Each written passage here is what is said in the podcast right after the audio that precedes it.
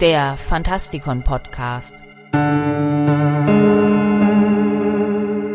Fantastisch, schauerlich, kriminell.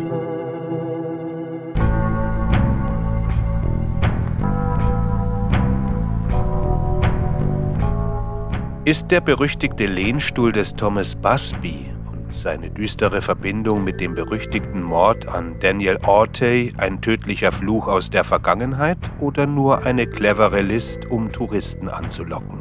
Das ist die Frage, der wir heute nachgehen wollen. Mein Name ist Michael Percampus und ich begrüße euch zu einer weiteren Ausgabe unseres Fantastikon Podcasts. Und das Thema ist der Busby Stoop Chair, der tödliche Eichenstuhl.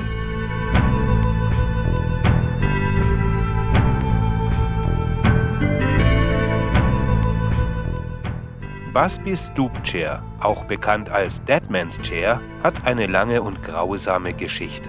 Sie reicht bis ins Jahr 1702 zurück, als der Mörder Thomas Busby den Eichenstuhl verfluchte, kurz bevor er in North Yorkshire im Vereinigten Königreich gehängt wurde.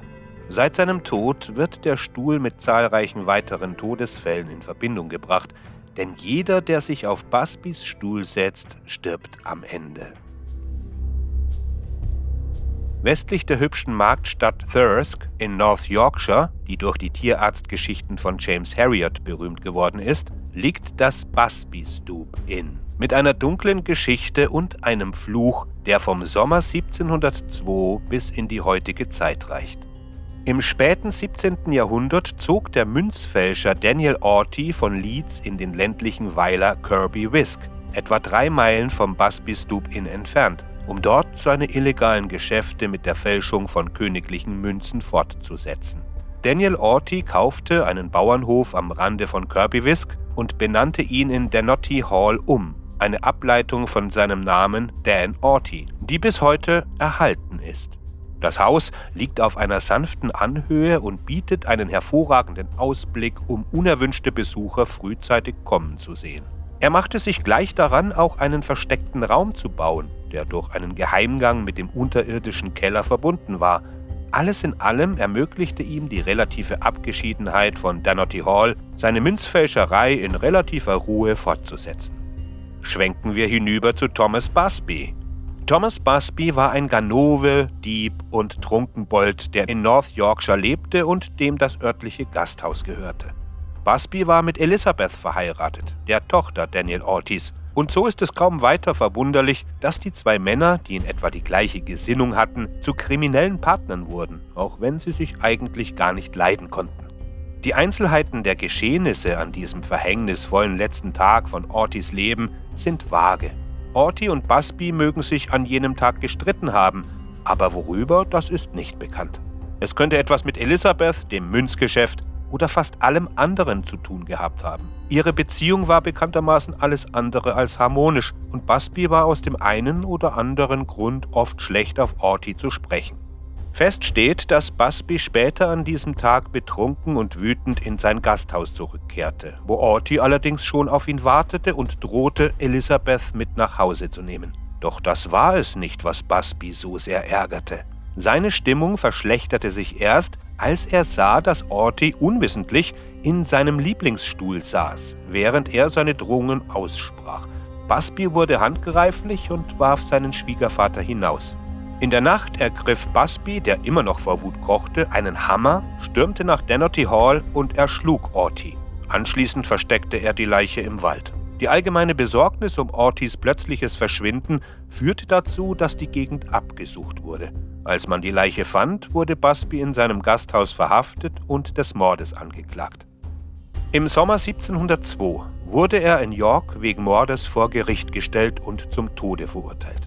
Er wurde an den St. Hutton Crossroads vor seinem eigenen Gasthaus aufgehängt, sein Körper in Teer getaucht und seine sterblichen Überreste mit Ketten auf einem am Galgen befestigten Pfosten in Sichtweite ausgestellt, als Warnung für die Einheimischen, die an Busbys Überresten vorbeikamen. Sein Körper verfiel langsam, bis nur noch seine sonnengebleichten Knochen übrig waren, und das Gasthaus wurde bald darauf in Busby Stoop Inn umbenannt und behielt diesen Namen bis zu seiner Schließung im Jahr 2012. An dieser Stelle weicht die Geschichte von der historischen Gewissheit ab und bewegt sich in die Gefilde der lokalen Folklore. In einer Version wird erzählt, dass Busbys letzter Wunsch darin bestand, in seinem Gasthaus einen letzten Drink zu nehmen und in seinem Lieblingssessel zu sitzen. Als er das Gasthaus verließ, um seine letzte Reise zur Hinrichtungsstätte anzutreten, verfluchte Busby den Stuhl und erklärte, dass jeder, der auf ihm sitze, sterben werde. Eine andere Version erzählt, dass Busby den Fluch betrunken ausrief, während er zum Galgen gebracht wurde, um gehängt zu werden. Wie auch immer man es betrachtet, Busby war fest entschlossen, selbst im Jenseits niemanden in den Genuss kommen zu lassen, auf seinem geliebten Stuhl zu sitzen. Es wird angenommen, dass Busbys Geist sowohl in seinem alten Pub als auch in der Gegend, in der er gehängt wurde, spukt. Aber es ist sein kostbarer Stuhl, der Mittelpunkt seines Fluches, der unwiderruflich mit seinem rachsüchtigen Geist in Verbindung steht. Einer lokalen Legende zufolge ist dieses scheinbar harmlose Möbelstück für mehr Tote verantwortlich als die meisten Serienmörder. Eine vorsichtige Schätzung geht von über 60 Opfern aus. Der erste gemeldete Todesfall, der mit dem Stuhl in Verbindung gebracht wird, ist der eines Schornsteinfegers, der zusammen mit einem Freund eines Abends im Jahr 1894 auf dem Stuhl saß, während er sich etwas zu trinken gönnte. Der Schornsteinfeger schaffte es in dieser Nacht nicht nach Hause und legte sich völlig betrunken auf die Straße, um zu schlafen. Am nächsten Morgen wurde seine Leiche am Pfosten neben dem Galgen hängend gefunden. Sein Tod wurde als Selbstmord eingestuft, aber 1914 gab der Freund, mit dem der Schornsteinfeger seine letzten Stunden verbracht hatte, auf dem Sterbebett zu, seinen Kumpel beraubt und ermordet zu haben. Während des Zweiten Weltkriegs wurde die Kneipe zu einem beliebten Treffpunkt für die Flieger der Royal Canadian Air Force. Die Flieger stachelten sich gegenseitig an, sich auf den Stuhl zu setzen. Diejenigen, die die Herausforderung annahmen, kehrten nie von ihren Einsätzen zurück. 1968, ein paar Jahre bevor Tony Earnshaw die Leitung des Pubs übernahm, hörte er, wie sich zwei Flieger gegenseitig aufforderten, sich auf den Stuhl zu setzen. Sie taten es beide. Auf dem Rückweg zum Flugplatz kam ihr Auto von der Straße ab und prallte gegen einen Baum. Sie starben beide auf dem Weg ins Krankenhaus. In den frühen 1970er Jahren schien der Stuhl eine ganze Reihe von Opfern zu fordern, darunter eine Putzfrau, bei der ein Hirntumor diagnostiziert wurde, nachdem sie gegen den Stuhl gestoßen war. Eine Reihe von Radfahrern und Motorradfahrern, die tödliche Verkehrsunfälle erlitten, ein Anhalter, der überfahren wurde, nachdem er zwei Nächte im Pub verbracht hatte, und ein Einheimischer, der an einem Herzinfarkt starb, kurz nachdem er auf dem verfluchten Stuhl gesessen hatte. Eine Gruppe von Bauarbeitern, die in der Kneipe etwas getrunken hatte, überredeten den jüngsten der Gruppe, sich auf den Stuhl zu setzen. Zurück auf der Baustelle stürzte der Mann durch das Dach des Gebäudes und landete auf dem Betonboden darunter. Dieser Tod war der letzte Strohhalm für Earnshaw und er verbannte den Stuhl in den Keller. Ein Lieferant der Brauerei befand sich eines Tages im Keller und beschloss, den Stuhl auszuprobieren. Er sagte zu Earnshaw, dass er viel zu bequem sei, um ihn dort unten zu lassen. Er kam kurz darauf ums Leben, als sein Lieferwagen von der Straße abkam.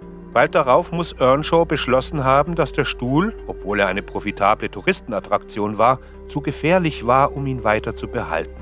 Im Jahr 1978 schenkte Earnshaw ihn dem Thirsk Museum in North Yorkshire.